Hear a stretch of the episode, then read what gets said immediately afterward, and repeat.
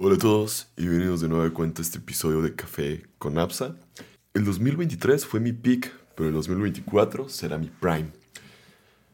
Ya se está terminando este año 2023 y este episodio lo quiero hacer como si fuera un estilo como que si tuvieras un unboxing o un review de lo que fue mi año. Porque creo que es algo muy importante, muy interesante el poder tener esta retrospectiva de lo que fue, pues ahora sí, estos 12 meses que ya casi han terminado. ¿Por qué lo veo importante y relevante? Porque el otro día empecé a leer un libro, ya que estoy tomando un curso de Madovella, de respecto a cómo a hacerse como un maestro en la parte de YouTube. Y recomendaba un libro que se llama El arte de la guerra. Es un libro muy pequeño. Yo creo que me lo aventé en unas tres días al gimnasio se me hizo súper light el libro y aparte toca temas relevantes y muy importantes. Ese libro principalmente habla respecto a la resistencia. Eh, la resistencia es el hecho de lo que se opone a cuando queremos hacer algo. Cuando tenemos toda esta disposición y predisposición a tener una vida fit, por poner el ejemplo más básico, porque es el que siempre queremos poner, cuando va a iniciar este 2024, que está próximo en unos días, meses. ¿O ya inició cuando estás escuchando este episodio? No lo sé. Sin embargo, la parte de esta vida fit, por ejemplo, en mi caso, yo voy a hablar desde mi perspectiva y desde mi persona. Eh, con el home office, levantarme temprano, a entrenar temprano, se me ha puesto un poco complicado porque a veces estoy como que dormido, bien a gusto, y yo sé con temporada de frío, calor o lluvias, quedarte como que dormido un rato más y decir, no me levanté, tiene dos cosas chidas. El poder alcanzar y cumplir tus objetivos de sueño y la otra es que perdiste contra ti mismo. Es como la primera derrota que tienes de tu día, el decirte me voy a levantar a las 7 de la mañana y no me levanté. Se podría ver desde esta perspectiva y desde esta forma que es una realidad. El hecho de no levantarte tiene esas dos cosas. También te puede mover tu día. Si ya tenías planeado hacer actividades por la tarde y por la mañana, eh, te va a mover los tiempos que habías pensado destinarle a ciertas cosas y eso realmente ya no te ayuda. Porque si en la tarde quería ir al partido de los charros de béisbol en este momento, ¿está ahí el partido o ir al gimnasio? ¿Cuáles de las dos cosas para ti serán más importantes? Si lo quieres analizar de una perspectiva, ¿qué te va a dar más a largo plazo y no, y no como una recompensa inmediata? Porque a lo mejor el partido y todo el rollo puede ser algo que te va a dar esta recompensa de forma rápida, inmediata, pero es lo que estás buscando. Y el partido me voy a hacer a desvelarme, me voy a hacer a gastar, me voy a, a lo mejor a hacer tomar una chela, comer cosas que no están en mi plan alimenticio. Y por el contrario, si me voy al gimnasio en la tarde, sé que va a haber más gente, porque es mi castigo el no haber ido a la mañana. sé que a lo mejor voy a llegar hasta con más energía o cansado, lo que tú quieras. Pero fui y cumplí una de las metas que yo también me había propuesto conmigo mismo. Así que a veces esta parte de la resistencia, en vez de ayudarnos a ser más fit, terminamos siendo más fat. Porque también la parte se puede poner a decir, ¿sabes qué? Hay, hay casos en los cuales la resistencia podría salir de forma beneficiosa para ti. No digo que no. Por ejemplo, cuando vas dices que te dicen, ay, ve al Oxxo a traer esto, y tú dices, qué hueva. A lo mejor ahí estás evitando ir al Oxxo porque te hueva para traer uno fresco. Y en ese caso dado, psicológicamente, estás siendo un huevón, pero estás siendo un huevón con un fin bueno. Porque estás evitando ir a comprar algo que no es bueno para tu salud. Ni porque está dentro de tus este, planes alimenticios también. Y por ese lado, yo sí lo veo el beneficioso, el no ir en este caso al Oxxo o a la tienda, siempre y cuando no sea para algo nutritivo o saludable. Y también haciendo como un poquito esta reflexión de los días que me tengo que levantar temprano cuando me toca ir al trabajo de forma presencial. A veces lo más difícil es despertarte y salir de la cama. Créanme, ese es como el reto. Una vez ya despierto y parado, ya me, pongo a hacer el café, desayuno algo, tomo mi suero, mis vitaminas, hago como todo mi ritual mañanero y ya hago que todo se vuelva más fácil. Pero el pedo más grande es vencer a lo que se está oponiendo. Porque decía en esta parte de mucho del libro que a veces no tanto es el pedo ser un escritor, no es tanto el pedo ser un programador, tener tu startup, tu emprendimiento, es sentarte, después de a lo mejor de tu trabajo, a lo mejor es sentarte a hacer las cosas. Es lo más difícil. Porque a veces no es cuestión de que te pongas a escribir algo cada 40, sino simplemente escribir, escribir, programar, dibujar, algo de lo que tú quieres hacer.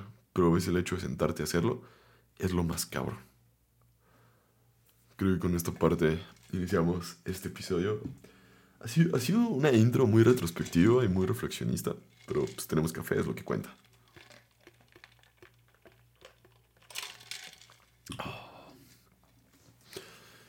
Continuando con esta parte como de que es realista y sano tener una retrospectiva de lo que fue en tu 2023 para lo que viene en tu 2024. En la parte de la programación hay algo llamado metodologías ágiles y dentro de las metodologías ágiles hay una que se llama Scrum. Scrum lo que hace es trabaja por sprints, trabaja por velocidades, puntos, con la serie Fibonacci y varias cositas a considerar. Pero hay algo en específico que cuando se acaba el sprint y va a comenzar otro, como en ese lapso de, de, tres días, por ejemplo, termina un sprint en un día, hay un espacio y empieza otro. Por decir así, puede haber un día y empieza otro. En ese como día 2 o día intermedio hay algo llamado retrospectiva, que consiste en tres cosas importantes. Vendría siendo qué hice bien, qué hice mal y qué se puede mejorar. Estas preguntas las adapté para forma personal ya que si hablamos en cuestión de equipo sería qué hicimos bien, qué se hizo mal y qué podemos hacer para mejorar. La parte del qué se hizo bien serían las cosas que te acercaron a los objetivos, que sentiste que pudieron haber sido buenos hábitos, el haber conocido buenos amigos, el haber hecho networking, el haber expresado a lo mejor algo que querías hacer y alguien te ayudó a lograrlo. En la parte de qué se hizo mal, como te comentaba, por ejemplo, para mí, es dejarme vencer por la alarma y la hueva de no levantarme temprano. Porque digo, ya dormí bien, pero puedo seguir durmiendo más. Como que a esa parte uno nunca se va a oponer. Y que hice mal, pues que a lo mejor dejé de llevar por mis impulsos, no seguí la dieta, no entrené como debía, no tomé la cantidad de agua suficiente, procrastiné con muchos proyectos y cosas personales que quería hacer porque no me he dado la oportunidad de realmente trabajarlos y a veces por el hecho de no sentarme los he procrastinado demasiado, fallándome a mí mismo. Y ahí es donde digo que valdría la pena como el darte cuenta que es lo que a veces no te permite hacer las cosas. Y es como toda esta parte del ego y la resistencia la que no me ha permitido estar más allá de donde debería. Y aquí en la parte de qué puedes mejorar después de haberte puesto bien filosófico, es identificar qué acciones me entropecieron para no permitirme acercar a mis objetivos y mis metas. Yo creo que esto ya es de forma más personal cada quien. Pueden ser las amistades, pueden ser las personas que a lo mejor sigues, o a lo mejor las personas que tú idolatras, que según eso, tanto que muestran en redes sociales de todo lo que hacen bien y tú sientes que no haces nada.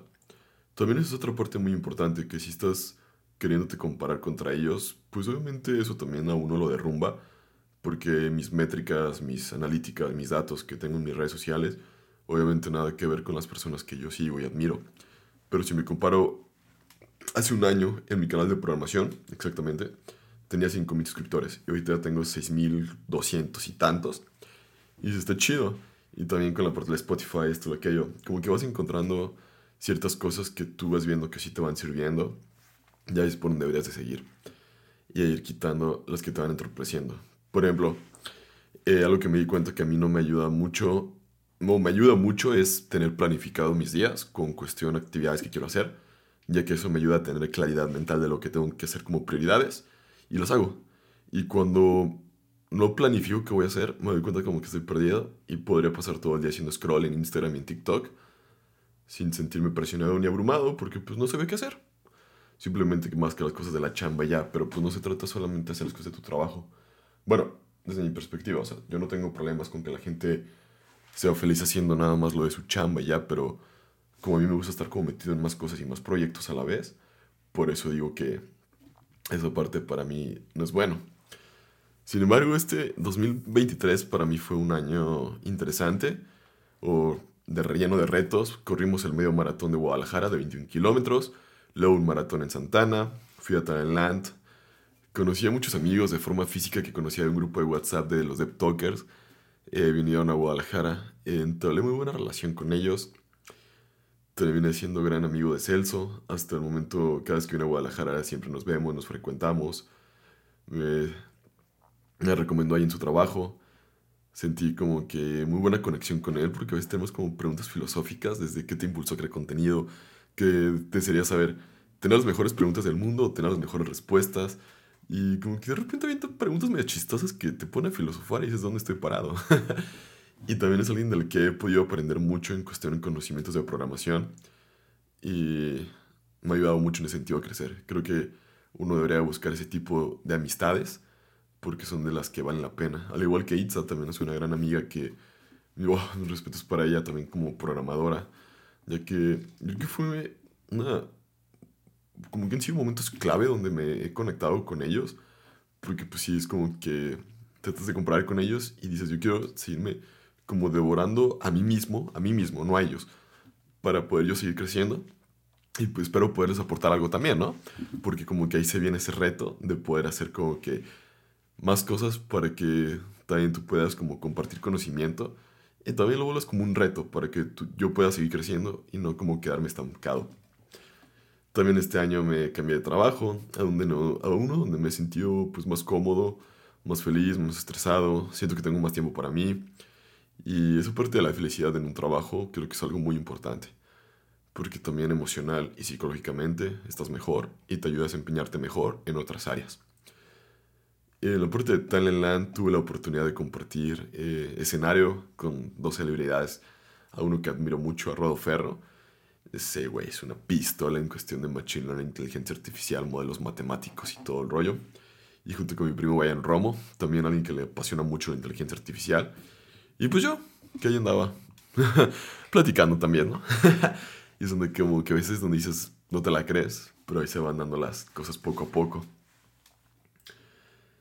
Y también lo que te decía, mi trabajo, me convertí ahora sí en full-time desarrollador.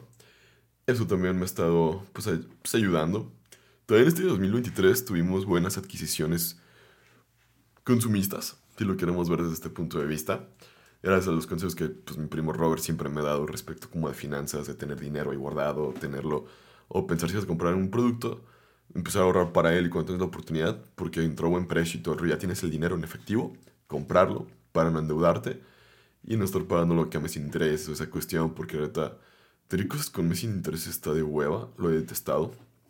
Pero pues a veces sí, a veces sí sucede, para que digo que no, porque a veces es una forma que también uno te puede hacer cosas, pero lo mejor es siempre tener dinero para poderlas pagar en el momento. Y adquirimos esta Canon T8i. Fue, yo creo que una de las mejores cositas que he tenido este año. O sea, me encanta también grabar con el iPhone, tomar fotos y todo el rollo, no lo voy a negar.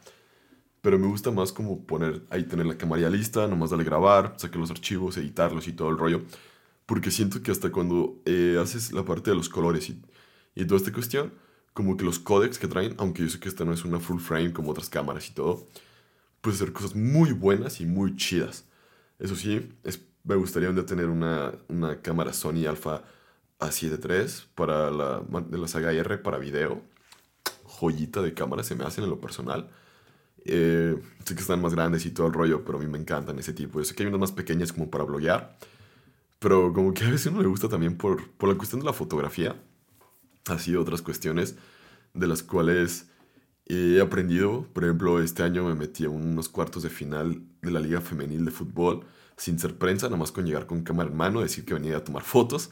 Sé que no está bien ese tipo de cosas, pero a veces como cuando te dicen que un dicho, una, que una escalera te abre puertas a todos lados. En este caso fue una cámara te abre puertas a todos lados.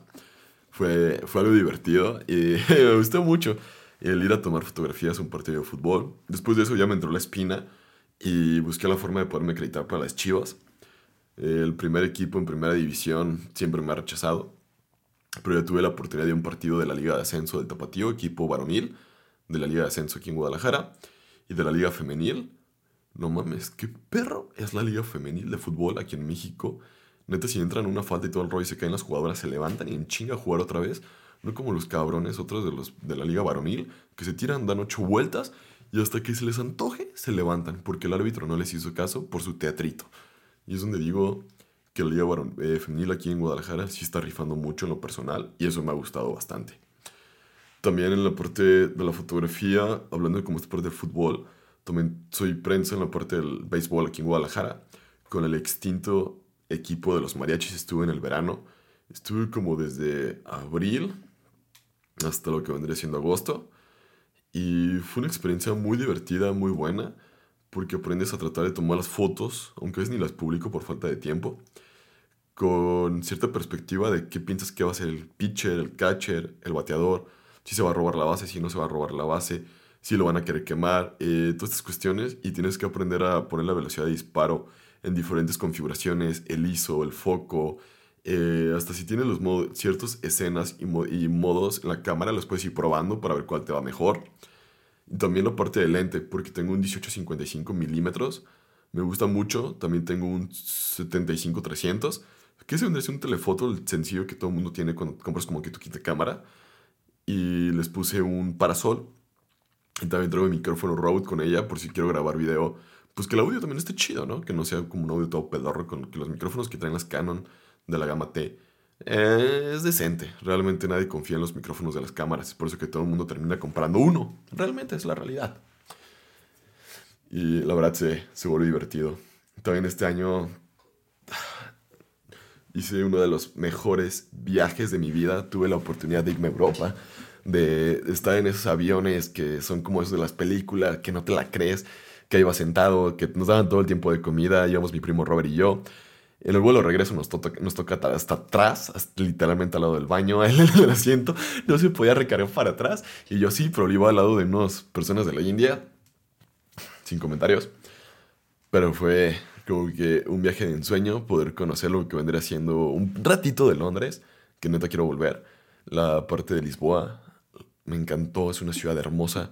Fuimos a cenar dos veces a una cenaduría, riquísima la comida, una ciudad muy, muy bonita. Roma, Roma tenía cierto encanto, cierta cultura, cierto toque de antigüedad con moderno, su transporte público, me decían, tengan cuidado los turistas porque los van a saltar, que sabe qué, bla, bla. Güey, vengo de Guadalajara, vengo del transporte público, me quería y me da cierto respeto y barrio porque ahí me la vivía cuando estuve en mi prepa de desde la secundaria hasta la universidad.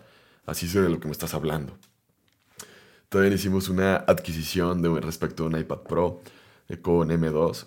Qué chulada con su Apple Pencil. Ha sido una de las mejores cosas que me ha encantado eh, durante todo este año. O sea, yo creo que ha sido de las compras que dije no necesito, pero al final termino, termino usándola todo el tiempo para el gimnasio, para a veces consumir contenido, para la parte de crear y todo el rollo. Me ha ayudado bastante tenerla conmigo todo, casi todo el tiempo.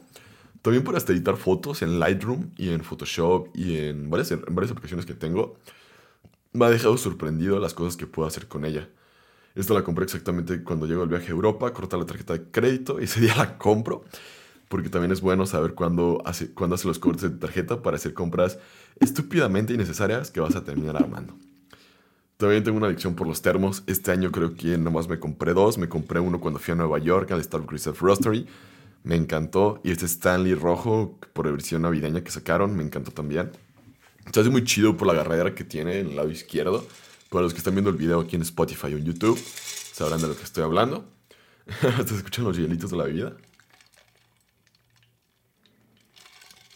También, como te platiqué, creo que la importancia de planificar mi día, de utilizar Notion o esta vez una simple libreta, de sentarme a escribir, me ha ayudado mucho a tener más claridad a la hora de todo esto. Este video lo hago por medio de un guion ya, o este episodio del Café con Apsa. Se sintió muy, muy padre el tener esta, pues este guion que me ayudara a tenerlo y el sentarte a escribir y todo, creo que ha sido un arte como el journaling que he estado tratando de implementar. Pero sí son cosas que a veces uno quisiera poder tener más el tiempo de poderlo hacer. Obviamente puedo tener el tiempo, pero me falta el sentarlo a hacer. Que ahí es donde tengo que ver cómo puedo seguir viendo, venciendo la, la resistencia. También este año tomé dos bootcamp en Web3 en ISP. Han sido retos interesantes porque no sé nada. Una vez ni sé ni qué quiero desarrollar, pero ya ando tomándolos. Creo que ahí es otra buena parte donde pueda trabajar esta parte de lo que quiero convertirme realmente o de la persona que soy. Pero todas esas cuestiones de resistencia que tenemos a veces no nos permite brillar o convertirnos en las personas que estamos destinados a ser. Y creo que sí es buen momento de que identifiquemos nuestras habilidades, porque te estás privando al mundo de poderlo ayudar a contribuir en algo que tú sepas que eres bueno. Pero porque nos encanta la procrastinación o no nos gusta hacerlo, no lo hacemos. Estamos siendo egoístas con nosotros. Y bueno, volviendo un poquito como a esta parte chida. Hice amigos nuevos, conservé grandes amistades también. Y en esta parte pues entra uno de mis grandes amigos que es Copado, Aldo, Emilio, que compartí gran parte de mis 2023 con ellos en diferentes formas. Con Copado en conciertos, yendo a su casa, jugando FIFA, chingándonos una pizza. gracias a él este, este año fui como, como prensa a cubrir un concierto. Era algo que yo quería hacer este año, ir a un concierto y cubrirlo como prensa. Y se logró. Estuvo muy chido. No me imaginé terminar allí y te das cuenta que el tipo de fotografía eh, artística en un concierto deportivo, en el béisbol, en el fútbol, en los charros, en todos los deportes cambia y la forma de ver las cosas. Y el traer la cámara y ver a través de un lente te hace preguntarte qué quiero mostrar y qué quiero retratar. Y los amigos nuevos, pues ya se los platiqué. De esos fueron como, es, como un círculo social, como que a veces uno lo mantiene pequeño y chido. y también con mi amigo Emilio, que a veces con él hablo mucho respecto a CrossFit, proyectos, ideas que queremos hacer, desarrollar y todo. Y es una de las grandes amistades que tengo desde la universidad. Y espero que él siempre siga aquí conmigo. Y pues bueno, Apsa, este fue un café contigo mismo. Te estuviste diciéndote qué fue lo que te gustó de este año Tú ya sabes que tienes que mejorar. Gracias por todo lo que hiciste. Espero el 2024 te vaya mejor y logres todo lo que anhelas.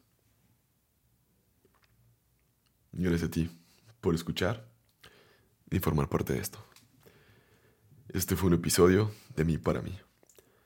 Sin embargo, si llegaste hasta el final de él, te lo agradezco.